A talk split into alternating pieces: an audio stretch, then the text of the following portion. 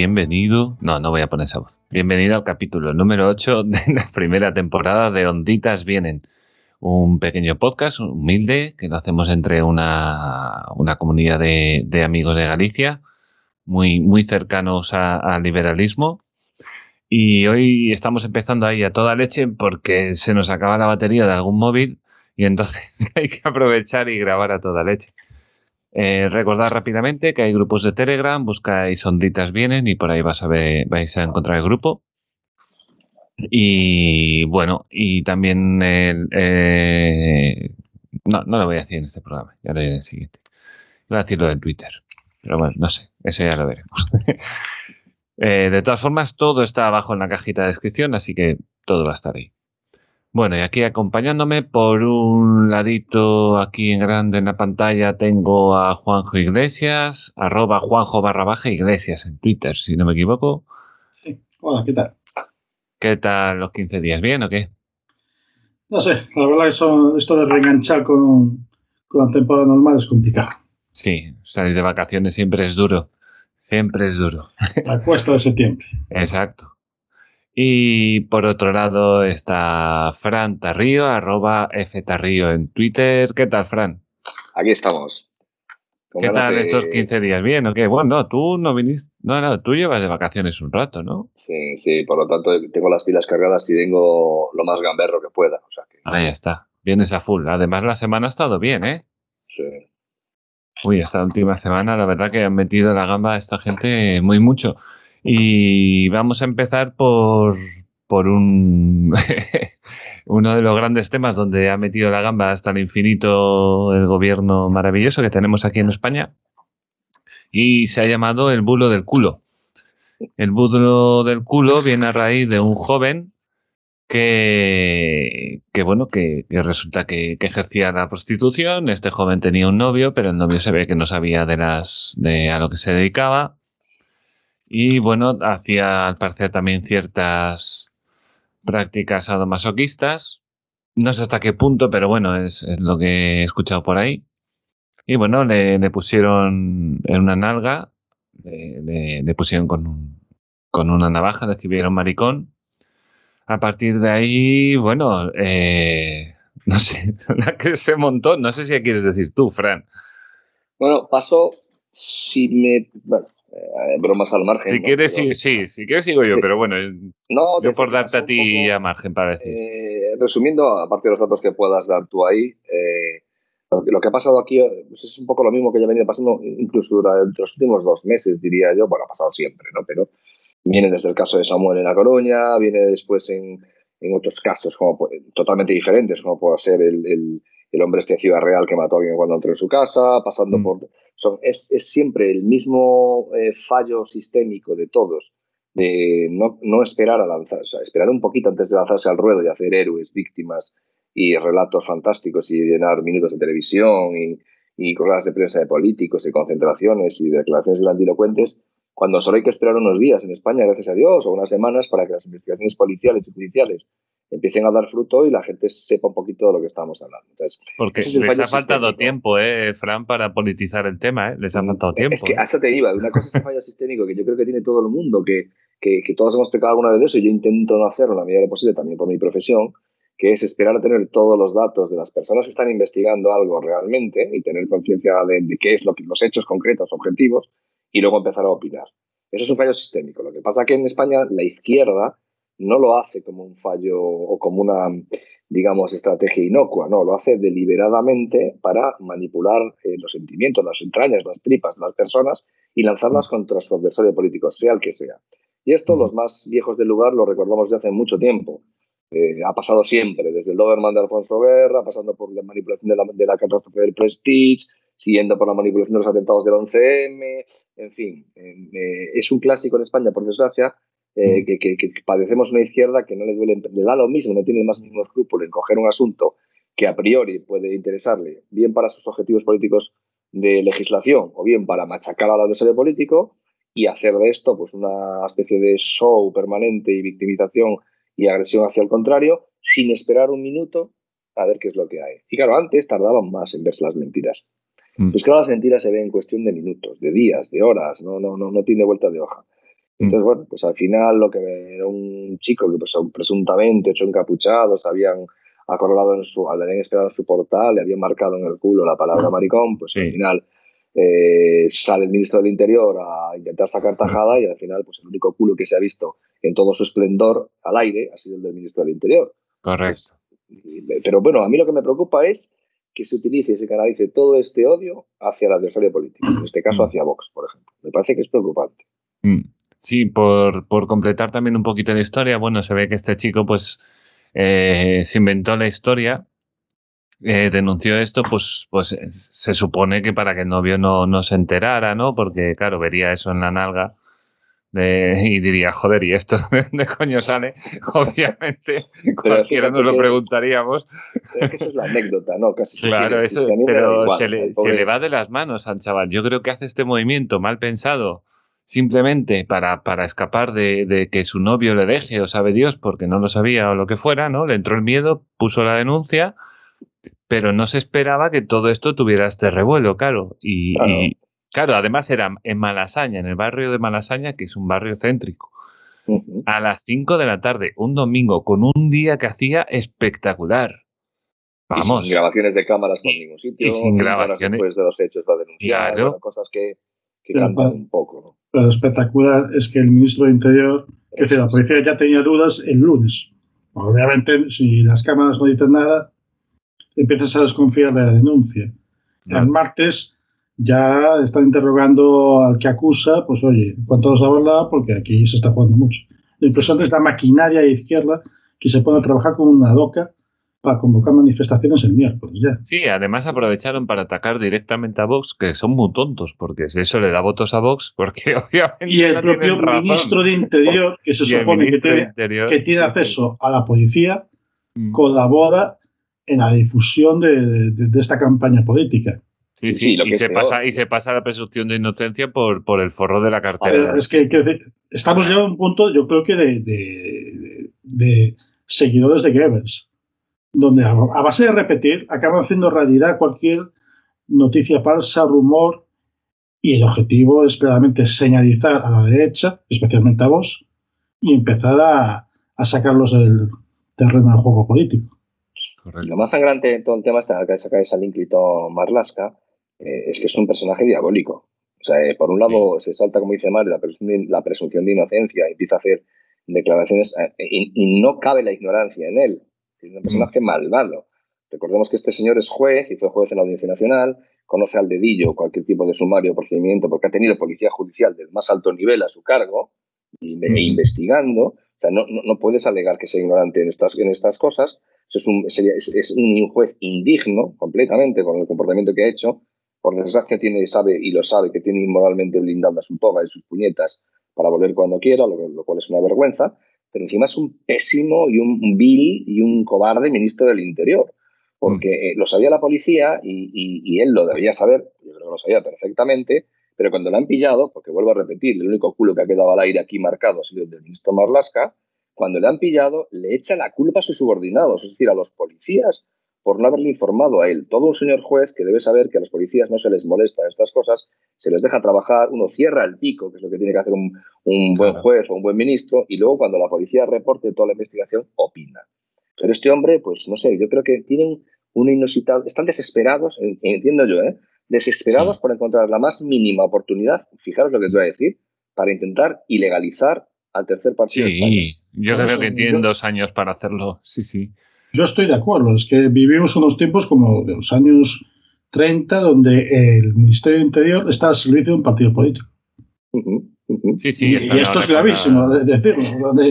No, solamente un partido político. Eso es todo. Si me permitís, eso, bueno, en cierta medida, pues, pues puede ser que el, color del, del, dirigente del Ministerio de Interior y de la policía pues esté un poquito influyente, que sea un poco influente, influyente en, la policía. Bueno, a mí no me gusta, a ningún liberal le gusta eso, pero, pero por desgracia pasa. No, no, aquí está al servicio directamente de los enemigos de España. O sea, está al servicio de gente de un gobierno que pacta con los que reventaban policías y guardias civiles y pegaban tiros en la nuca. Es que eso no hay que olvidarlo.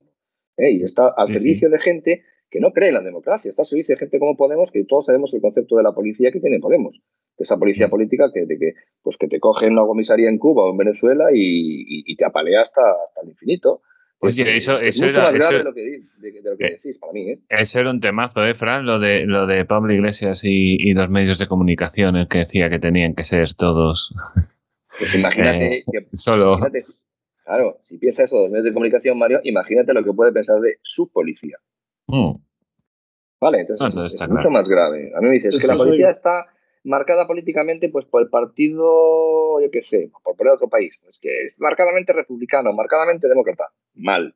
Pero coño, si es marcadamente nazi o marcadamente comunista, yo me, me, me preocupo más. Vale. mm. Y al final, Sí, detrás de este gobierno, pues hay lo que hay. O sea, Y los medios de comunicación, no os olvidéis de la entente Claro. entre los políticos y, y los periodistas que repiten el mismo mensaje para, mira, fue mentira, pero es que existe un miedo y hay que tomarlo en consideración. Si al paso que vamos va a haber más agresiones por tener ideas políticas de vos que por ser homosexual en España. Es como, que está- como el paso sí, que sí. vamos. Eso ya está pasando hace mucho tiempo. Eso es así. Yo lo he visto en primera persona mucho tiempo. Eso es así, literalmente. Hoy lo recordaba Santiago Abascal en la televisión y tiene toda la razón. ¿Cuántos diputados del Parlamento Español actual han sido agredidos o víctimas de, de- de agresiones eh, físicas en estos años? Dos. ¿De qué partido? Adivinen. O sea, es que aquí la violencia la están sufriendo unos. Y luego sí, eso es la, la, la proyección, ¿no? Es así. Luego hay otro y señalizar que cualquiera que dice algo como esto eh, es que tú eres de vos. De verdad. Que me vais a acabar haciendo a mí de vos. Es que vais a acabar con la bandera a la calle. Porque diré, es que hay que ser por reacción, por defensa de la democracia. Pero fíjate, Claro. hay un argumento que da el, el ínclito, el, el preescolar, este Ignacio preescolar, que bueno, pobreño, no, es- no le da para más. Pero fíjate que ellos hacen, hacen un, planteamiento, un argumento en el que se, se atrapan ellos mismos. Dicen, no, claro, Vox no es que diga explícitamente que hay que ir a matar eh, homosexuales o inmigrantes, pero claro, el discurso de Vox es el caldo de cultivo y incita tal. Digo, joder, ¿qué es lo que estás haciendo tú con Vox todo el día, capullo? Estás haciendo exactamente lo mismo que estás denunciando. Si tu argumento es válido, que no lo es, yo creo. O sea, yo no voy a culpar, a- yo no voy a culpar ahora a Ignacio Escolar de que mañana le revienten la cabeza a alguien de Vox.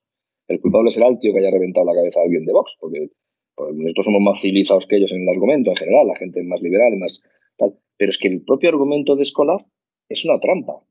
Mm. Que si tú crees que Vox, por defender ciertos principios, está generando un caldo de cultivo de violencia, tú que te pasas todo el día en los medios manipulando la información y mintiendo sobre ese partido y colocándolo en la picota y dándote besitos con, las, con los que decían alerta antifascista y, y no pasarán y tal, ¿qué crees que está generando tú? Sí, sí. Pero es que aparte, lo grave es que están normalizando ese, ese señalizamiento. Eso es. Es que Eso es. yo aún recuerdo que la campaña de toda la, la última en Galicia, es que yo creo que no hubo meeting de voz en Galicia que no acabara prácticamente con cordón policial. Como con cordón Sí, policial, el de la Coruña acabaron tirando bengalas los blues y toda la extrema izquierda. El bengalas. tema es que el resto de partidos lo normaliza. Le parece normal que ocurra eso. Es que por decencia democrática, aunque yo fuera militante de- del bloque o, o del PP o del PSOE, diría, señores, hay que dejar esos mítines, que se produzcan. Es que si no, no somos demócratas. Perdemos la razón. Sí, y más y más también cuando el PP ya desde aquella ya moción de censura que había eh, intentado Vox y Pablo Casado ya como que agarró parte del, del discurso de la izquierda ya de entonces y ya le llamó de todo a, a Vox. Claro, ya la derecha está un poco así, Y aquí- ¿no? En plan, ¿qué pasa? Eh, Cualquier caso de delincuencia es que se puede aprovechar con los periodistas adecuados sí, para sí. seguir señalizando. Es que son ellos, Es porque que- no quieren decir eso, pero lo dicen. En la tele solo mueren mujeres a manos de hombres en España. Sí. Es Y así. esto, es que, así. que en realidad, si lo pensáis fríamente, es la agresión de un homosexual a un homosexual, Mm. acabada en la memoria colectiva como un homosexual agredido por ser homosexual. Sí, sí, sí. Por no hablar solo de Vox, me encantó un tuit que he visto en, en- en las redes. Quiero, quiero decir, es que no sé si este chico es militante o es. Bueno, tiene pinta de. de- se llama Alberto, lo publicó en, en Twitter. Mm. eh, y es fantástico el tuit. Dice: En Madrid solo me han agredido una vez. Dice: Fue por, por participar en la manifestación del orgullo gay y fue por hacerlo con ciudadanos. Sí, También. cierto. Que Marlaska blanqueó de aquella también. Fantástico. Es que a mí Ciudadanos, se me por el orgullo. Y fue por, Ciudadanos por solo, solo es un partido respetable cuando está en la inoperancia de la oposición. Es decir, cuando puede echar al gobierno de, so- de izquierdas, ahí sí que es facha. Pero cuando es una comparsa, ahí sí que se le admite el juego. Pero si han echado a otro del PP en el, creo que era en el Escorial o por ahí, en el Ayuntamiento del Escorial o algo, o por ahí, vamos, en Madrid, eh, han he- los de Ciudadanos han hecho otra moción de censura, han quitado uno del PP y han metido peso de Podemos y... O sea, Por no hablaros de que son muy de raros, eh, son muy raros, no son lo que eran de a- aquella entonces. Sí. eh. Perdón, O sea. digo por no hablar, por no, por no olvidarnos de que ha habido agresiones a personas gays mm, que simpa- simpatizantes de Vox, que han silenciado.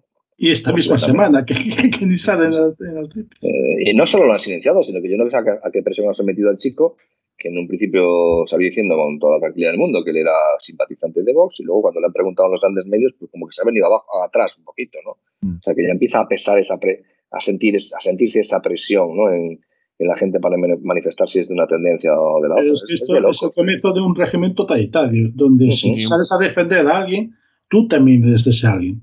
Es que Ujú. vamos a acabar es- teniendo que explicar que en los años 30, cuando tú te pones en el medio para que a un judío no le pasara algo, tú también cuidado que puedes ser judío. Sí. Y aquí, pues eso, cualquiera que se acerque a alguien de vos, es que tú también eres de vos. Que no, Que por cada- cierto, si desterráramos de una vez aquello de es que yo soy de tal o soy de cual, yo soy de mi mujer, de mis hijos y de mi familia. Luego puedo votar a un partido a otro, tener unas ideas. Claro. Yo no soy de. Es que hablan de ser de como ser del Barça, del Madrid o algo por el estilo. Eh, Pero es que-. Sí, trabajar extremos. para. ¿no? Son los Claro, extremismos. Y es el comenzar con la historia de siempre. Los buenos y los malos. Sí. Somos un poquito judíos, ¿no? En estas cosas.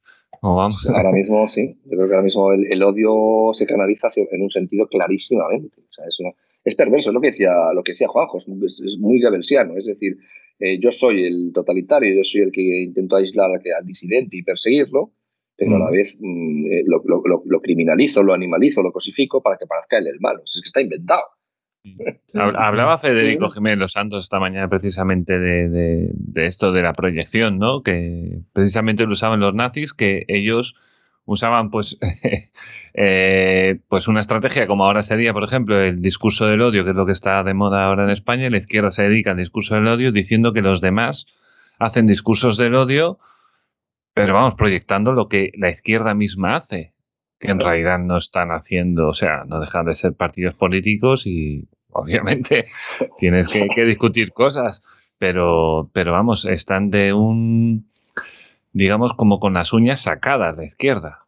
O sea, pero si está- están, van a reunirse ahora esta comisión que hay de seguimiento de delitos de odio que va a presidir Pedro Sánchez. sí, que ya han hecho una pa- obvia- eh, grupos de policías, ya han creado para delitos de es odio una- especiales. Ahí va. Pero fíjate, es una obviedad, pero hay que seguir diciéndola porque la gente a veces es muy necesario defender lo obvio. ¿Cómo va a presidir o dirigir o canalizar la lucha contra los delitos de odio un presidente que se apoya en un partido que reventaba a mujeres embarazadas y niños y guardias civiles y policías Mm. con tiros en la nuca hace cuatro días y es que están y que acaban de homenajear a un asesino múltiple, a un puñetero psicópata como Parón. O sea, ¿qué, qué, qué sentido tiene esto? Y por otro lado se apoya en otro partido para el que los restos, los, el resto de los españoles somos bestias y somos personajes a eliminar y que lleva su programa a una persona demente que dice que a los de Vox hay que, hay que matarlos. Y esos son los tíos que presiden las comunidades. Es todo como muy orwelliano, ¿no? Es, es- No, pero por eso digo, es orwelliano puro y duro, donde 20 años después Ortega Lara es un facha peligroso Exacto, y el etarra resulta que es el que lucha por la democracia. exacto. Sí, exacto. sí. Exacto. Bueno, eso ya es un análisis más profundo de por qué hemos llegado hasta aquí, quizá por, también por la deserción o el silencio. Aquello de que si los buenos no hacen nada, pues el mal siempre sí. triunfa. Y llevamos Sí. 30 años si- silentes, eh, la derecha se ha dedicado a otras cosas y ahora pues eh, toca hacerlo de la manera más cruda y más solitaria. Somos un poco cristianos en las catacumbas, no sé, es un poco, en fin, pues va a tocar remar duro. Sí, Pero es a- que- venga, consolémonos con la detención de la policía, que la verdad que las Sí. noticias buenas hay que disfrutarlas. Sí. Siguiente Bueno. tema. eso, dale. Eh, el siguiente tema, el siguiente tema ha sido la detención en, creo que ha sido en Madrid, del Pollo Carvajal, que era un, un ex, ayudarme aquí, creo que era Responsable de los servicios secretos de Venezuela o una cosa así y, y que bueno, eh, se dedicó al narcotráfico a saco y era el narcotraficante más buscado por los Estados Unidos. Vale, ha sido una gran noticia. Hay que decir que es la segunda vez que se le detiene. Sí, y fue vergonzoso que se escapara. Correcto. ¿Y por qué se escapó? Porque dijeron que era una extradición política y no realmente basada en. Joder. Aún nos Otro queda, indulto más. Joder. aún nos queda gente buena de la policía y, mensaje y ¿no? Sí, sí, sí. Aquí todos son presos políticos ahora. Claro, y que te metes tú en medio de esas cosas, tío. O sea, si lo tienes tú, pues dáselo, tío. ¿Qué más te da? Yo qué ¿Cómo- sé. No, no, no, vamos a ver, vamos a ver, vamos a ver. ¿Cómo le va a dar igual eh, darle a, a- a los dos principales testaferros del régimen de Maduro a Estados Unidos, que ya sabe lo que va a pasar? Este hombre siempre, eh, Mm. este y el que cogieron en Cabo Verde, se enfrentan a una posible Sí, cadena Alex perpetua. Saab. Claro, se, encuentran una, pos- se enfrentan a una posible cadena perpetua en Estados Unidos. Poca broma con eso. Sí, tú sabes, es quién que- era, tú sabes quién era el abogado, ¿no? De Alex. Eh, sabe Dios, no me acuerdo quién. Baltasar Garzón. No, no, Sí. no te creo. no te Bueno, creo, lo no, puedes no te escuchar creo. cada mañana a Federico Jiménez Los Santos que lo recuerda cada dos por tres. Sí, sí, sí. La sí. pregunta Sí, es, sí. ¿hay algún cliente eh, normal de la calle del abogado ese?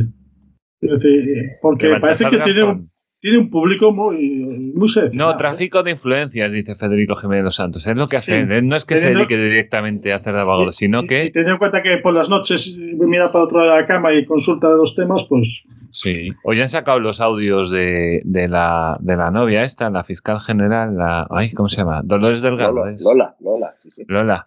Eh, los audios de la Lola diciendo ahí que se había encontrado no sé cuántos jueces y no sé Sí, qué con sí. menores de edad y ha sacado ahí los audios. que- que Eh, no el famoso tiempo audio ya. que decía que Marlaska era maricón. Sí, sí, sí. Ese. sí, esa fiscal general del Estado que se reúne con, con policías corruptos que presumen de haber montado prostíbulos, Sí, Y ella se va a la gloria de- vaginal. éxito asegurado. Sí, Eso- Exacto. Es una representación de nuestro. Sí, Tengo que decir que un poquito de razón tiene, ¿eh? ahí le voy a dar medio punto. sí, Yo creo bueno, que un poquito pero- de razón, No. ¿qué razón tiene. No era como una eso de que ser estrategia. fiscal general del Estado había que ser una persona digna y, y parecerlo también, ¿no? Sí, pero bueno, este le queda- gobierno- Pero volviendo al parece que tema, queda- Parece ser que le queda poco. sí, sí, la falta nos hace porque esa es la noticia buena realmente de fondo, que realmente entre jueces y policías nos queda gente buena por ahí. Y volviendo a Burke, sí. Por lo Eso- menos queda alguien por defender el, el poco sentido democrático que nos queda. Bueno, Pues sí. eso, a pesar de estar en un foro liberal, que, que- bueno, liberal no, eh, sí que alguno puede tener un matiz libertario y antiestatal, pues he de decir que el funcionamiento de la administración del Estado, de los organismos del Estado, de los funcionarios inamovibles y todas estas cosas, pues es lo poco bueno que nos queda en España, coincido con Juanjo. Con todo el revuelo que hay, pues hoy el dique de contención de todo este totalitarismo están siendo Mm. los jueces, están siendo los policías, están siendo los guardias Sí. civiles. Entonces, bueno, pues hay que, hay que decirlo también y que supongo que agradecerán oírlo desde un foro liberal. Pero la realidad es que hay una parte del aparato estatal, burocrático, si quieres, o, o- o- o funcionarial de alta dirección, alta Mm. dirección, no, perdón, funcionarios de seguridad, de justicia, que están haciendo su trabajo. Eso, Hoy se eso nota- es muy de agradecer. Hoy se nota que es el día minarquista. Sí. No, pues es Eh, importante, es importante, es importante. Sí, fue con la, con la ayuda de la DEA, que, ta- que no lo he dicho, que, que también le- les ayudaron. sí, que parece ser que circula, no sé si hasta qué punto es verdad o no, no quiero tampoco decirlo así. Parece ser que circula por ahí un documento en el que la DEA informó a España hace ya bastante tiempo dónde estaba localizado el hombre este. Vale. Igual ya se Pero enfadaron y dijeron, oye, Pero bueno, a lo que decía Mario, que estos personajes son muy interesantes y muy importantes porque ellos tienen una base de datos en la cabeza de todo el movimiento de tanto de dinero, narcotráfico, Mm. influencias en terceros países, eh, eh, Podemos, perdón, eh, ya me entendí. Entonces, bueno, algún ministro... Bueno, Podemos, antiguos embajadores en Venezuela que, Ministros de, ministros de Teníamos- defensa... que se hacen millonarios y Exacto, vendiendo exacto. caballos. Exacto, exacto. Entonces, bueno... sí. Y alguno no de Bildu, creo, también, ¿eh? Que quiero decir. Yo- No, yo pregunta. por Venezuela ha pasado toda la izquierda y, y la extrema izquierda y la de más allá. Y más país, no nos olvidemos. Me, me hacía una pregunta en el aire un poco bestia, ¿no? en las redes sociales, que yo de Juanjo, que es si este personaje va a llegar vivo o va a salir vivo de la cárcel de España. Bueno, pues veremos. Yo me miraría las, es- me cuidaría mucho las espaldas. tío estaba, estaba, que- quería, estaba colaborando y estaba intentando eh, cambiar la, la información porque no le extraditaran y demás. Yo creo que debe ser de las pocas cosas buenas del nuevo gobierno Biden que hay, hay cosas que también está haciendo bien. Y me imagino que ya hablamos un operativo de la CIA para asegurarse que llegue eh, allí en Estados Unidos. Como el operativo era CIA sea igual de eficiente que los seis meses para que lleguen los talibanes a Kabul, yo si el pollo Carvajal estaría temblando. ¿eh? que estaba, ya me vuelves a traer el pesimismo. no, te voy a dar el optimismo. El optimismo no es que no es que sea Biden, no me fastidies, la momia no. Es que las inercias funcionan igual que en España. el sistema institucional americano, poca broma. Eh, y casi importa poco quién sea el presidente. Los intereses del país van, van, funcionando por inercia. Entonces es cuestión de tiempo. Esto es como la justicia en España. Puede ser lenta, lo que tú quieras. Pero cuando Estados Unidos lanza un orden de extradición y empieza la maquinaria internacional, ten por seguro que tarde o temprano cae, sea Sanz, sea el pollo Carvajal o sea quien sea. Sí, bueno, eso es verdad. Sí, sí, pero bueno, eh, está demasiado metido el gobierno de España de todas formas, ahí me parece. Bueno, sino que lo metan en las maletas de Delphi y lo lleven para, Venezuela. Claro. ¿Qué habría en las maletas, tío? Joder, pero es, enanitos de la fábrica de chocolate. no sé qué podría haber ahí dentro. Un palumpas. Un palumpas, eso, que no me salía. Bueno, y nada, eso, una, una gran noticia que junto a la extradición desde Cabo Verde a, de Alex pues caen dos pesos gordos y, y, bueno, y a ver cuánto le va quedando. No sé, hoy he visto una noticia muy rara de Venezuela que dice que el gobierno llegó a un acuerdo con la oposición para no sé qué. No sé, yo es que soy la oposición y no estoy de acuerdo en nada, tío. No sé. Ahora dices, con el tema de. Sí, pues sobre unas tierras de no sé dónde, que si todos firmaron, que creen, como si firman aquí, que todo el mundo cree que Gibraltar es español. Pues un poco lo mismo. Dijeron que sí, que lo firman, digo, vale, pero. no sé, es todo muy raro. La oposición es muy rara en Venezuela. A mí lo que me dicen de todos lados es no te fíes tampoco de esos. Y bueno. Es que Venezuela no llega, yo creo que lo hemos hablado aquí en este, en este podcast alguna vez. Venezuela no llega al chavismo por casualidad. no, estamos hablando de un país ah. primer mundo institucional que de repente aparece al día siguiente se levanta con, un sistema como el de Hugo Chávez. viene, arrastrando unas, unas también unas inercias y unas corruptelas que, en fin. Sí, sí. Y la revolución bolivariana y todas estas cosas. Esto es como la revolución rusa, ¿no? Que al final los tenías bolcheviques, los tenías socialistas, los tenías bolcheviques un poco más light y, y por el medio quedaba un 15% de gente que no era socialista. Sí, entonces al final. Pues sí, pues nada, una gran noticia, a ver si caen todos y, alguien echa. Porque bueno, eh, si vosotros entendéis, o sea, comprenderíais que una fuerza internacional entrara en Venezuela. Yo personalmente creo que es un paso muy, muy, que, que crea un precedente muy raro y muy relativo. Y yo no estaría a favor. Aunque entiendo la situación, pero no, estoy no estaría a favor. Yo creo que no lo harán nunca, siempre y cuando no. A ver, los intereses de los países son muy, muy delicados. Estados Unidos entra, por ejemplo, allí donde eh, la situación puede perjudicar su seguridad nacional allí donde puede perjudicar, su, entiendo, su seguridad nacional y no la puede comprar. ¿Me explico? Entonces, al final en Venezuela eh, vamos a ser serios aquí, vamos a ser políticamente incorrectos y hasta cambiarlos. ¿no? ¿Dónde, mm. se gastan, ¿Dónde se gastan los cuartos los ladrones multimillonarios de Venezuela? Yo he visto fotos fantásticas del hijo de los hijos de Hugo Chávez o de Fidel Castro sí, sí, en, las, en, las, ligas americanas de béisbol, lujo para arriba, lo que donde En yates y demás. Hay filas hechas en Miami de bolivarianos. Pues al final Estados Unidos les, deja hacer y cuando no interesa lo, tiene una medida muy fantástica que es primero os dejo traer la pasta para aquí y de repente os digo, toma por saco, incauta todo porque sois una panda narcos. Y, aparte, el colonialismo ya fracasó en, en el siglo XIX, el siglo XX, XXI tampoco ha sido mucho mejor si te metes a invadir un país, es que estás condenado a dejar los valores de tu civilización. No puedes vender democracia y por ahí lo sé lo que nos pasó en Afganistán.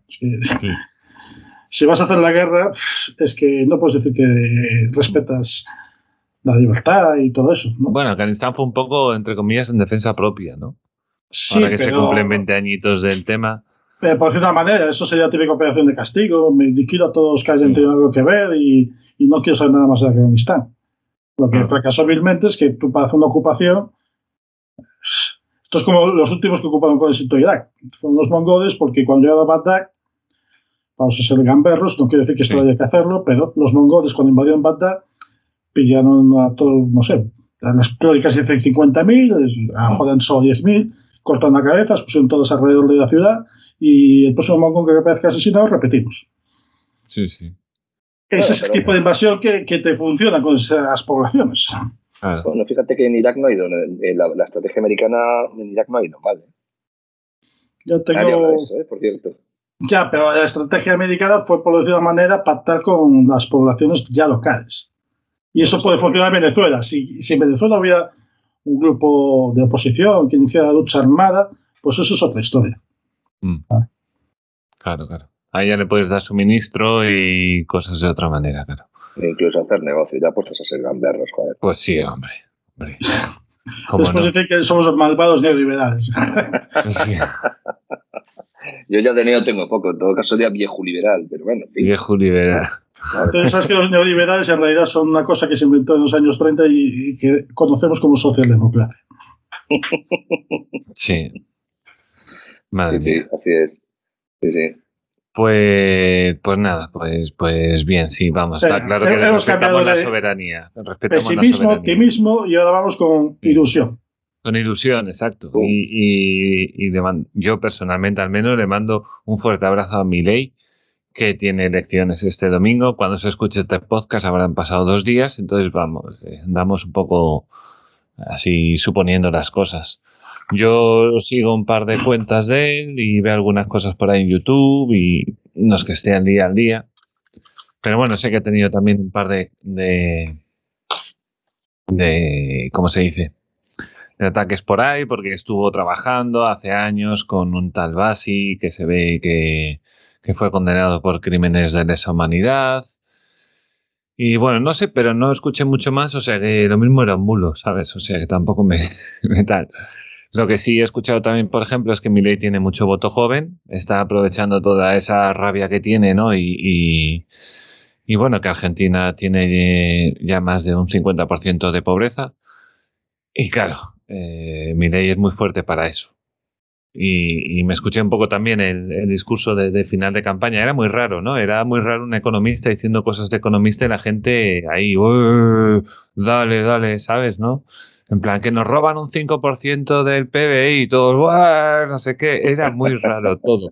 Pero digo, pero da gusto, ¿sabes? Por lo menos te está hablando en términos económicos. No, lo que dices tú, o sea, que sea capaz de tener miles de jóvenes que gritan alfabetizados porque eh, les están diciendo que el Banco Central Argentino les ha robado durante décadas Les está enseñando economía a los jóvenes, por lo menos que tengan la duda de de qué está hablando este tío. Es impresionante. Yo cuando ves Sí. e- esas imágenes dices tú, joder, ¿qué, qué, qué en Argentina? Claro, después vas a la historia y desconfías un poco. En Argentina, en fin, que Sí. uno de los 10 países más ricos del mundo en 1900 se haya convertido en eso, pues... Sí, sí. Estuvo ahí Pues, luchando pues- con Estados Unidos también algún año. O sea es que que realmente Argentina estuvieron muy arriba. en 1900 no te digo como Estados Unidos, porque tenía otras características, pero Hmm. debería ser perfectamente como una Alemania o como una Italia una Francia, que eh, tenía población culta, tenía Sí. recursos naturales, La tenía... gente iba a ganar, a ganar dinero a Argentina. Y, y después llegan los años 30, ya antes de Perón, y Mm. todo eso se estropea. Es una historia de, de fracaso de una sociedad.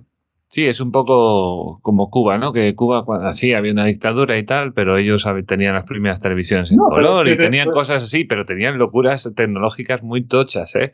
O sea, el primer tendido eléctrico, creo, telefónico dentro de una ciudad o algo así, estuvo en La Habana, primero de todos. Y es... Eso lo decía, eso, eso es noticia de los cubanos o noticia del comunismo. No, no, eso era con Batista. Luego llega Fidel Ah. Castro y llega Fidel Castro y llega la televisión en blanco y negro.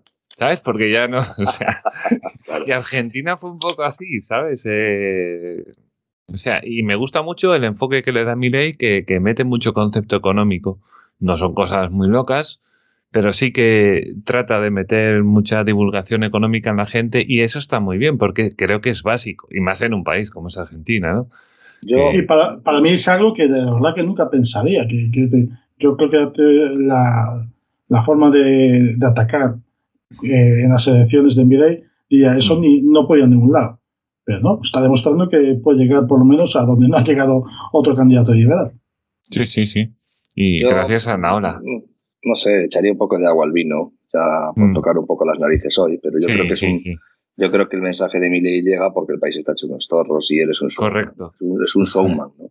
Pero bueno, eh, es verdad que es un poco, resulta un poco incluso friki en, que en un discurso pues te empieza a nombrar a Rothbard y Hayek y no sé qué, y no sé cuánto y tal. Vamos a ver.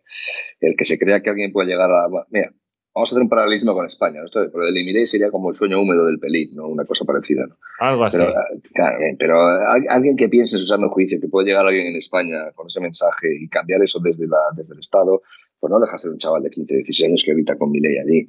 Pues imaginaos en Argentina. ¿no? Yo lo veo bien porque, bueno, es un poco Beppe Grillo del otro lado en Italia, es un poco el alter ego de Podemos aquí, bueno, hay cabreo, hay ruina, hay corrupción, hay miseria, bueno, pues este es el tío más bestia que hay, que más burradas les dice a estos que nos roban, pues vamos a, apoyar a este. Dudo mucho que ese voto que tiene él sea un voto convencido, capitalista, formado o ilustrado o algo similar. Yo no lo creo. Y yo creo que le he escuchado No, Milei hablar tampoco, muchas veces y me parece un showman, me parece una persona un tanto...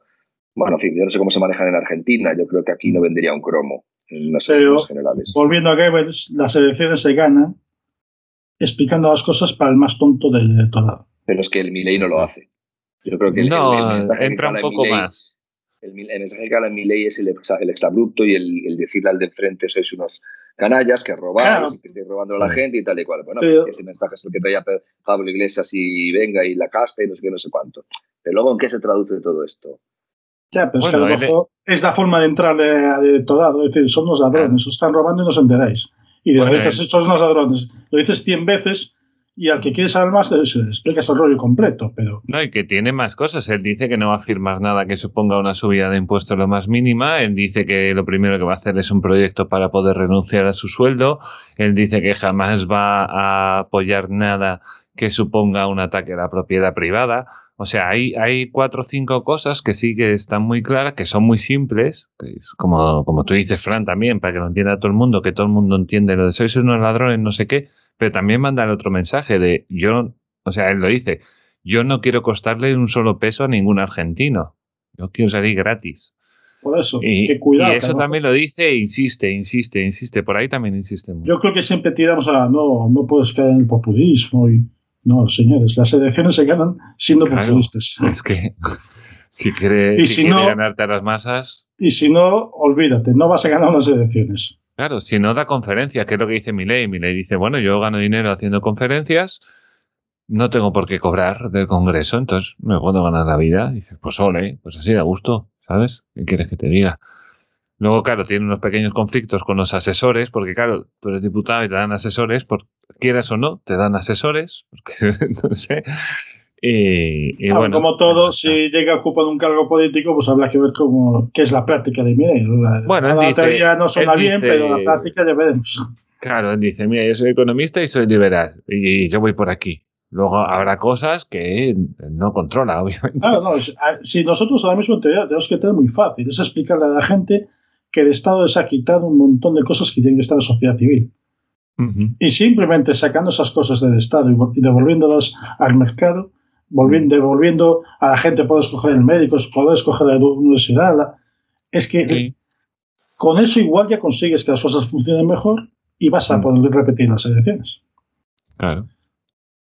Sí, sí, sí. Sí, sí, no. Y bueno, él, él también tiene sus propuestas, ¿no? De, bueno, aparte de lo de poner una bomba al Banco Central, eh, lo que quiere es, eh, ¿cómo era? Temas de la educación, precisamente, la, la educación y, y la sanidad, todo con, con cheque, desde el Estado hacia la gente. Sí, es que Entonces el cheque es una idea, claro. idea poderosísima. Acordaos que- Claro, dice, que ¿y dónde va? Suecia- Donde él quiera que elija. Él tiene un cheque que vale por un curso y vas donde quieras. vamos, que eh, recurres a la socialdemocracia escandinava que todas quebraron a fines de los 90 Mm. y con ideas como el cheque pues pudieron tener un modelo competitivo que impuso una educación más que mejora, vamos, una Y mejor redujo continua. todos los gastos de educación. y hablando final, de educación, no me hagas- mantener nada, o sea... No, me hagas recordar el tuit que pusimos en el Club de los Bienes de Galicia de, del 7 de septiembre de Mm. por qué, vamos, un tuit que te deja claro por qué no se da pública española se va, se va al desastre de Miguel Álvarez Peralta que te cuenta las interioridades de, de cómo él tenía opciones de una plaza en la Universidad de Madrid porque estaba en Castilla-La Mancha y quería irse para Madrid por temas familiares. Y cómo lo presionan para que se retire de un concurso porque esa plaza ya estaba otorgada a una compañera de partido, básicamente, de, Ya ves. Partido Socialista. Y, y, y Al de final verdad, es lo que te mueve, lo que te abre puertas. ese hilo, ese hilo de, de threads, de, ese hilo de tweets de, de esta persona, te deja claro por qué la Universidad Española se está yendo al tacho. La universidad quería ser un templo del saber, recurriendo, ya que tanto Sí. recurren a Unamuno y... Sí, lo he dicho bien, claro. Y, y resulta que es un coto cerrado donde se realimentan los departamentos y sus estudiantes, que te pasas allí 10 años metido, o porque tienes- quieres meter a la mujer de no sé quién que está también en tu partido, en tu sindicato. Sí. Que tiene la carrera también, entonces, pues con tal y cual. Y, y esa es la universidad pública que todos tenemos que pagar y agradecer porque es de las mejores de- de- del mundo. Que no. Que la, la excelencia sale de que hagas una plaza de quiero el mejor matemático, el mejor biólogo, el mejor químico, el mejor informático que tenga a mi alcance. Y eso no lo puedes conseguir con plazas que se crean para el grupito de los 10, 20 que están dentro del departamento. Que, que están matando a la universidad pública ellos mismos. Sí, y al final es el Estado, ¿eh? Esto no es un... Y ya digo, que, que el que lo quiera consultar, Miguel Álvarez Peralta, el 7 de septiembre, se deshizo la noticia del confidencial de también de la emisora. Un candidato a profesor denuncia irregularidades en el proceso para colocar a un cargo en el PSOE de Madrid. Es una vergüenza. Toda la Sí, información. sí, sí. Sí, sí, vamos, es una vergüenza. Yo lo que hablo con gente sudamericana, todos dicen, oye, pues suerte que estáis en Europa. Y yo le digo a todos, digo, al tiempo, ¿eh? Porque esto es cuestión de tiempo, segurísimo. No, el problema como, es la que izquierda, como la izquierda dure otros cuatro años más, por lo que sea, otros cuatro años, yo me veo fuera de Europa, ¿eh?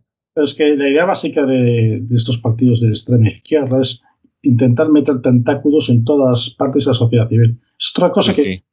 Que, bueno, ya también podemos enlazar con, con nuestro Sí. tema final de la película, de cómo Sí. todos los comunistas aspiran a que todos los clubs, a que todas las empresas, a que todas las sociedades, hasta la- las palomas mensajeras tengan a alguien del partido que se preocupa de que solo los del partido sean los que pueden hacer algo en, ese mundillo. Y que sea según las directrices del partido, claro. que que Y el cualquiera que sea disidente, que sea señalizado y apartado y para ser que no tenga acceso a nada. Bueno, esto eh, lo decimos ya, ¿o qué? Sí, sí, no, ya, ya acabamos con la película de, de, Sí. episodio. Sí, la película que, que muy bien recomiendo aquí Juanjo es La Revolución Silenciosa, que la podéis, la podéis ver en Amazon Prime. Y, y muy chula, la verdad, muy chula. Vamos a decir spoilers. alemana. Voy a avisar, esto va con spoilers, ¿vale? Si no la has visto, dale al pause.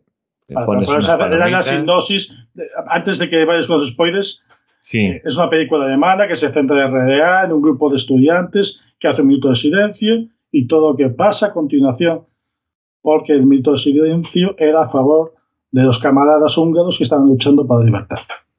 Eso es lo que entendieron y después todo el lío que se monta a continuación. Y ahora ya puede haber spoilers. Ahora ya. ¡Ua! ¡Ua! Alerta spoilers.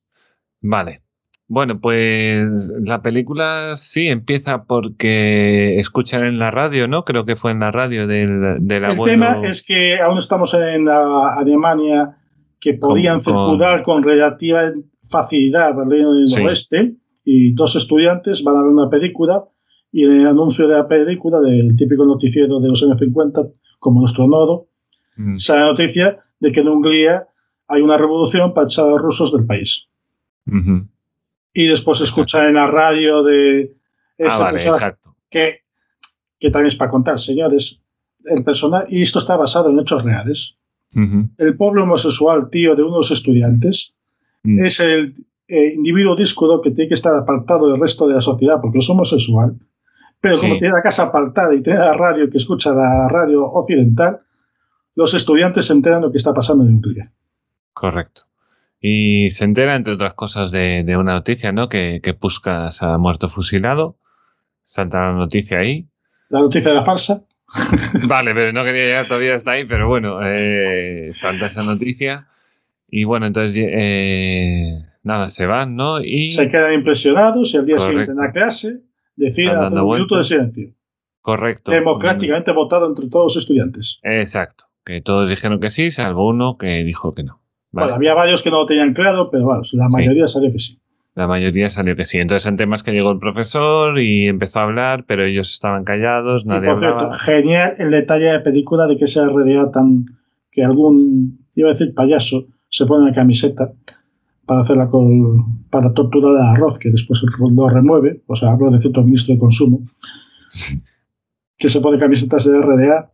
Ese Sí. RDA de los años 50 es que si no te lo dicen, hay planos que pasan por la Alemania de Tarzan Reich. Tanto los Sí, uniformes sí. de, de Yo la creo que policía estaba ahí, ¿eh? Estaba como el ahí, profesor de, como el propio profesor. Y sí, ya Sí, sabemos que era sí. 56, que no había pasado mucho tiempo, pero la educación se veía que seguía siendo ¿eh? como El estilo era el mismo. El estilo era el mismo.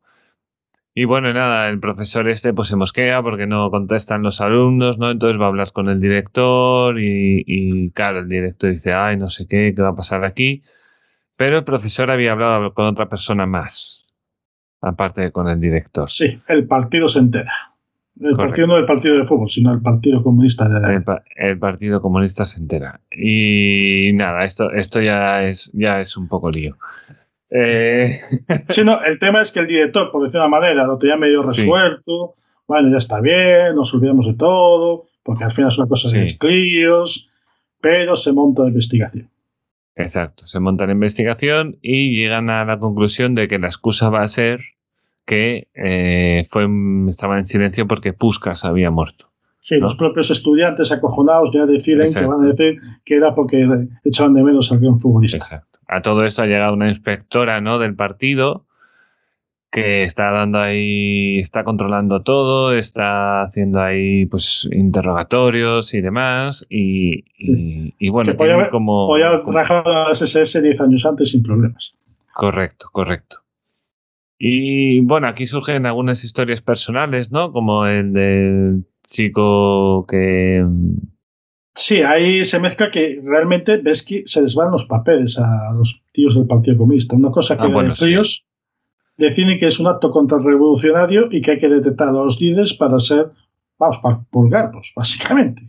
Sí, sí, y montar sí, una investigación en la que buscan a todos, de, interrogan a todo el mundo, buscan a la familia de todo el mundo y aún encima, cuando ya querían cerrar el tema, pensando que era un tema de un homenaje al futbolista, porque eran muy futboleros, ya la propia esta in- inspectora y eh, estaba convencida, el tema es que el ministro se entera. Sí, aparece el ministro de, de Educación por ahí de repente y es un poco como, Y como ya el culo quiere- del culo, ¿no? Se te ha ido tanto de las manos ya la cosa que... Que hay que localizar a los de- líderes de la contrarrevolución, dónde está la radio, buscar al marica ese de la radio, sí, porque también se perseguía homosexuales en la RDA, señores. Correcto, correcto. Y, Y y se bueno, les va la claro, olla. Y se empieza a acercar mucho el, el tema, ¿no? Ya, ya están acosando a, todo a todos los chavales, ¿no? Le están sacando trapos sucios de su familia que los chavales no, Sí, no conocían. final, no, no hace, no, uno de los estudiantes acaba en una crisis mental y, Sí. y no acaba, vamos, acaba con la escopeta pegando tiros, claro. sí, sí, porque hacían prácticas de tiro y claro, el chaval, pues nada, le hizo clock la cabeza porque tuvo al final, tuvo que delatar a uno de los compañeros como el cabecilla, que era este, a quien, quien su padre era... Sí, por- no sé, El, importante. el primer, el, el que se le ocurre hacer un minuto de silencio, su padre era el líder del Partido Comunista en esa pequeña ciudad alemana en la que se Eh, la historia. Eh, Y el tema es que buscan al líder, intentan buscar al típico tonteras para ver si se descarga el asunto, pero como no va, pues me aprovecho de este que sé que su padre fue un traidor y que me cante Sí. todo. Juegan Exacto. con los padres también, es increíble cómo el propio director, que en principio quería olvidarlo todo, pues ya ve que la cosa se ha desbandado ya pasa a ser otro acosador. sí. Ves que, que, que se lanza la policía esta totalitaria a- y que se Pero a aparte todo, a todo, y que o se aparte porque se pillan a los padres de casualidad y esto acaba reventando pues con el acoso final ¿eh? al que confiesa quién fue el, el padre de la idea mm. y como era hijo del líder intentan buscar una componenda para Para echarle para- la culpa realmente. echarle de la culpa no a otro. tenía. Sí. Y, Para que el partido no se ensucie las manos en estas cosas, obviamente. Y en un momento de dignidad, pues este, este chaval eh, se opone y decide huir. Es más, su propia madre, que es de- también se lo recomienda. Mm. Y es de las cosas positivas, que al final ese jefe del Partido Comunista de la ciudad, pues acaba dándose cuenta de que, vamos, eh, acaba ayudando a su hijo para escapar, pese a que después le caerá también Mm. castigo por colaborar Sí. con estos contrarrevolucionarios. Y la historia es tristísima y es real, de cómo una clase de un instituto que se le ocurre hacer un minuto de silencio, pues ¿Cómo acaba la cosa? casi todos acaban huyendo de la RFA porque no tienen ya futuro en RDA. No, de hecho, la, la inspectora, sí, en la escena esa que me acuerdo, la inspectora eh, quiere saber quiénes apoyaron el, el, el o sea, el minuto de silencio y demás. Y, y- no, de quién fue la idea, ya le pregunta a toda la clase, porque faltan precisamente el que tuvo la idea, porque se está escapando hacia la Alemania del Oeste. ¿No? y, tienes Si no el me momento, y tienes el momento fuente de junio. ¿Quién ha Correcto. sido? Y Exacto, y él no está en clase y tampoco está el otro que le había tenido el- el- la locura mental porque se enteró que su padre fue ahorcado en realidad y que no fue, no sé, héroe de, guerra, lo que le hubieran dicho. Y claro, y ahí que chantajean con sacar la noticia del periódico. Sí, sí, sí, sí, es la hostia. Y a chavales de instituto, o sea, que son, Claro, son de ah. 18 años, o sea, imagínate. el- 18 el, y- puto ejército está diciéndote eso. No, no, y que recuerda que hay un número que desmontan de os vamos a castigar a todos y salís públicamente allí al patio para que sepan que estáis todos castigados. Sí, sí, sí, sí. Pero ya en esa última escena, que, que es la escena hollywoodiense, ¿no? Pues se van levantando todos y diciendo, no, fue idea mía, fue idea mía. Entonces es como Sí, una todos idea de la culpa y acaban Exacto. echando a todos. y les echan a todos y se opone un expediente y le dice la tía, no podréis ingresar en ninguna universidad, no podréis hacer esto, no podréis estudiar nada, aquí se acaba vuestra tal. Y, y qué hija de puta, ¿eh? O sea, lo estaba diciendo y decía, joder, qué cabrona, ¿eh? No, pero es que te digo que se ve Cuidado, cara de. La película está muy bien hecha Sí. y los actores actúan muy bien. Son. Vale, cine alemán, la verdad que no lo sigo, pero ahí recurrieron a gente joven y aportan interpretaciones muy naturales y los Mm. papeles de adultos, pues ningún- todos Muy bien. actúan como Muy bien. Hacen, te transmiten lo que querían y realmente es que ves el odio en esas caras de bueno, ¿de qué estamos hablando? Estamos hablando de adolescentes. Hay una conexión rara que, que yo la verdad la pienso porque Frank Chao, que ya ha pasado por aquí varias veces, es un enamorado del Club de los Poetas Muertos y realmente puedes poner relación a estas dos películas, ¿no? Un poco, ¿eh? El, el momento, claro, porque es una rebeldía juvenil, Ajá. hay que decir que el Club de los Poetas Muertos también acaba mal, pero no. Bueno, realmente en el Club de los Poetas Muertos hay un muerto y aquí en teoría no hay muertos, solo hay gente condenada a la cárcel. Pero No, y no acaba mal, acaban todos escapando y. sí, sí, acaba, el bien porque huyen, varios, huyen todos. hecho. Porque, Claro. Salvo cuatro huyeron todos para, Correcto, salvo para cuatro. Europa, o sea, para Alemania del Oeste. Y, y realmente igual les hicieron el favor, porque pocos años después ya hicieron el muro de Berlín y ya te pegaban un tiro por intentar escapar. Sí, sí, ya la cosa era de otra manera. Y, Sí, sí. y la película, pues eso, si te quieres situar en cómo en los años 50 de esa feliz república que no era ni república, ni era democrática, ni era alemana, Sí, pues te vale para, para entrar en situación. Cine alemán, que es una cosa rara, que yo creo que siempre te- empiezas a ver una película alemana y te dices, esto puede ser de cine americano, pero después empiezas a ver cosas que igual son más amigos de, de hacer de forma más natural.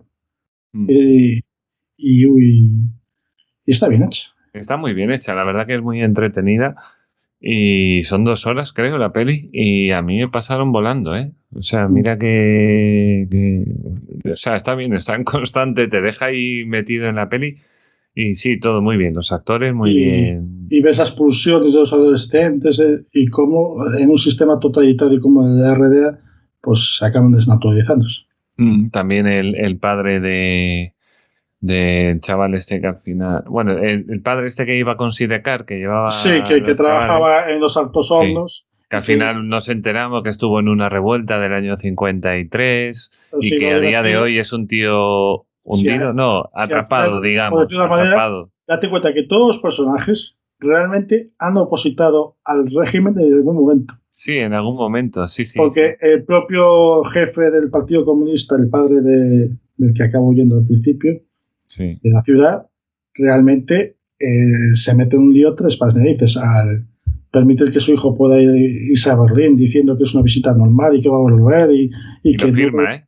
y lo firma y ese hombre iba a ser acabaría en la cárcel probablemente Antes o después todo el mundo ha traicionado, ha intentado traicionar al, al partido. Y a mí me gusta ese señor porque además es un señor grande que es el que lleva al chico a la, al, a la fundición en un los años momento para que aprenda lo sí. que puede perder si pierde el título Exacto, cuando aquí el, el- trabajo. el tema, el tema se estaba empezando a calentar, entonces dijo, lo saco, lo llevo a trabajar y tal. Y este padre estaba como engan- como atrapado, ¿no? Digamos, en su vida, ¿no? Y, y dice un momento dado, ¿cómo tal? Y dice, pues acostumbrándote, ¿sabes? Te acostumbras Sí, y lo haces.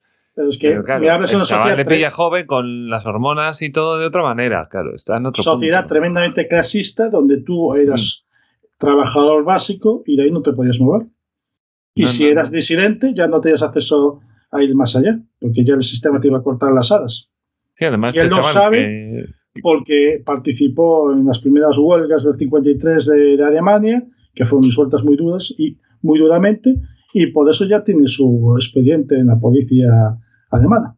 Y fíjate que el padre tenía mucha confianza porque decía, eres el primero de la familia que estudia porque yo no estudié, mi padre no pudo, mi abuelo no pudo, no sé qué, va a ser el Y primero. bueno, es al final, que al final se da cuenta de que la única solución para su hijo, para tener una vida linda, es huir. Eso sí, claro, claro, que están metidos en mitad del infierno y que, no tiene mucho, o sea, de futuro, ¿qué futuro? ¿Qué? Si estudio qué? O sea, ¿qué me estás contando? Bueno, esto- eso no que es, no se decía. es una exageración de la película. No, no, es una exageración que en los primeros años el 20%, creo que era, si no me falla la memoria, de la población de RDA huyó. Y era normal. Sí, sí, sí, es que lo, lo tonto sería quedarse allí para esperar Claro. que las cosas fueran Claro, más difíciles. Claro, si te iba bien, a lo mejor como este señor dice, mira, yo tengo mi trabajo, cobro mi dinero, sí que no voy a ascender, no tengo muchas posibilidades, pero lo tengo todo controlado, tengo un salario, tiro para adelante, va todo bien, pues el tío dice, ¿para qué me voy a ir? Si no sé Pero lo que hay. Eso es acá- comprensible. Acaba pero- viendo que su hijo, que su ilusión, eh, se le arruinan la vida por Claro. una tontería, que es un minuto de silencio, señores. Sí, y sí, eso provocaba que el ministerio lanzara una operación de búsqueda y captura. Sí, sí, sí. O sea, no, no dejaban pasar ni una. Ni una. Y bueno, pues eso, peliculón. O sea, a mí me ha gustado mucho. Y, y la verdad que, que, bueno, sí, una de estas cosas que has traído, como tras la muerte de Stalin, que también está muy bien, joder. Es que hay que recordar que normalmente tenemos un cine, llamémoslo, que intenta luchar contra las ideas de la libertad, pues tenemos Sí. que promocionar el, el que nos va de, para defenderlas. Claro. Pues sí, tío, pues sí, tío. No, yo contento. La verdad que sí, me, me la puse y, y muy bien. La verdad que muy, muy bien. No, súper Ahora sí. recomendada. Tengo que buscar eh, cambiar también de género para que dar más las Yo, mientras sean, mientras sean buenas, o sea, está bien. Tampoco Estoy pido. esperando a que Amazon Prime ponga la siguiente temporada de Trotstan, Alemania Mm. 1900 y pico, que esa es otra de espías que ya, a ver si nos toca para dentro de unas semanas. Pues sí. Pues nada, pues parece que no, pero acabamos la guía y estamos cuadrando. bueno, pues tenemos aquí a Frank que eh, ha recuperado Sí, la eso iba a decir, que acaba Sí, de llegar perdonad, para el eh. final. ¿Qué pasó, compañero? Ah, perdonad, gajes de, no sé, fallos de la técnica y las baterías y las cosas. Ah, yo deduje que se te había, se te había acabado la batería. Pues nada, mira, llegas justo para, para nada, para acabar. O sea, tengo aquí el tema de, de Bermud, por si tú conoces el tema y quieres decir algo. Pero, ¿no sabes lo que es? No, pero el Bermú suena bien ya, para despedir. Yo confieso Pero- que no tengo ni idea. De Bermud son una, son una, una pareja de, de chicas lesbianas que cogieron mucha mucha fama en, en Instagram, ¿no? Tenía, cuidado, 850.000 seguidores, ¿eh? Joder, poca broma. Cuidado, antes de la tontería que hicieron, 850.000. Entonces la movida, bueno, todo muy contra la violencia de género, que si ir sola y borracha, entrevistaron a Irene Montero y, y esas cosas. El tema es que la movida, ellas eh, un día de repente sacan una, una history o una, cosa de Instagram o lo que sea diciendo que, les han echado de una, de una famosa discoteca de Conil que se llama La Luna porque unos tíos las han manoseado y que se han metido con ellas, que si no sé qué, o sea, sí, en plan, acoso total, babeaban como perros, yo qué sé, cosas estas. Y, y bueno, y a las 24 horas o oh, sorpresa, o oh, dolor, o campos de soledad, mustios collados, que va a la luna y saca las grabaciones dentro de la discoteca. ¿Sí? ¿Y qué ocurre? Pues absolutamente nada de lo que dicen estas chicas, por supuesto. eran ellas, realmente, los chavales se los ve ahí a su rollo y ellas que están pues también ahí como bailando, se echan para atrás como que empujan a los otros, ¿no? Yo qué sé, les pisan. Están haciendo gilipollas, la verdad. Y, y bueno, también habían dicho que los porteros las habían echado de muy, malas formas y bueno, se ve en el vídeo que los porteros de hecho las echan y tienen las manos a la espalda los porteros. O sea, o sea ya, ya iban, o sea, ya tienes que ir así, porque como te graben, yo qué sé, tocándole el pelo, o sea, ya tienes ahí pruebas de sobra de, tal. No me está de que los policías pidan ir con cámaras estas de grabación 24 horas a trabajar. Deberían, deberían. Y, nada, y en eso ha sido la cosa porque son gente de, que han ganado mucho nombre con esto de movimiento feminista y no sé qué, y mira qué guay, porque soy lesbiana. Y al final eh, son un asqueroso producto de la izquierda feminista, de lo peor, y que han sido capaces de intentar echar un bulo sobre, sobre la propia discoteca para que después, claro, ellas cuando sacaron esto, la gente, la reacción automáticamente, imagínate, 850.000 seguidores. Joder, pues la gente venga a, pues a, insultar a los dueños de la discoteca, llamarles de todo, no sé qué, amenazas, claro, porque la gente reacciona. Y, y, bueno, lo bueno que pasó es que todo eso de repente se dio la vuelta. Entonces les empezó a caer pues la del pulpo, básicamente. O sea, de todo. Las marcas las dejan de patrocinar, eh, yo qué sé, espero que se hundan en el fango, de verdad, de lo peor, de, lo despreciables que pueden llegar a ser. Y no, no, no, no, hubo manifestación, no les dio tiempo a hacer ninguna concentración, ni manifestación, ni entró Irene Montero en su, su Instagram, ni nada. No les dio tiempo. Hizo bien Irene Montero en callar. Mira, en esta porque no la pilló. Pero hubiera metido el azar para total y absolutamente seguro. una, llamadita marlasca y donde enseña el culo le queda con el culo la No, pero esto y, no será el primero de los bulos que han hecho, seguro. No, no extrañaría nada.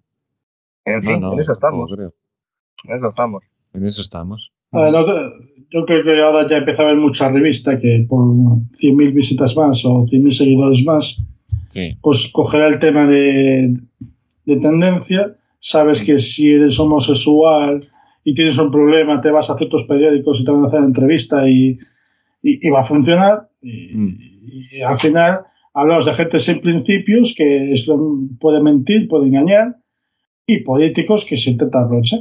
Pero al final ha creado ese, ese caldo de cultivo. Yo no, no, no, no os entretengo más, pero vi un argumento. Yo, yo creo, recordar que el periodista no era precisamente un tío de izquierda, o sea, de derechas, ¿eh? añadiendo, a lo que dice Juanjo, un argumento bueno que es que este tipo de manipulaciones y de mentiras y de bulos y de esta asquerosa manipulación tipo Goebbels para machacar a alguien también puede perjudicar, de hecho yo creo que perjudica a, verdaderamente gente agredida y víctima. Es decir, yo soy un tío, yo, soy homosexual o soy inmigrante y me pasa una cosa de estas, pero yo quiero resolverlo como una persona civilizada, pues por mi denuncia al juzgado, contrato a mi abogado, me hago mi proceso, intento meter en la cárcel, pero no quiero ser eh, una vedette en el programa de, de la ecologeta de, del amigo Jorge Javier, y coño, mm. igual me echa para atrás. Porque, hostia, a ver si, a ver si voy a meter una denuncia aquí, el policía de turno me lo filtra el periodista de turno y mañana me hace una manifestación en Sol y, yo no quiero esto, joder, ¿sabes? Es que al final es una losa también para la gente que quiere resolver sus problemas como cualquier otra persona. Pues como si a mí me da un tortazo por la calle, pues me voy al juzgado, pero no sé, a mí no me gustaría que mañana María Pita estuviera llena de gente con mi careto puesto ahí de Freedom. No, claro. Pero a lo mejor no para tanto, coño. Claro, joder. No sé, correctamente. Yo qué sé, tío. Los luchar correctamente y repetir. Hay que tener presunción de inocencia, hay que esperar a que la policía haga su trabajo, hay que transmitir ese mensaje. No decir, no, es que los homosexuales siempre se están quejando. No, no. Señores, es cierto. Hay cosas que hay que investigar, hay delitos. Por supuesto.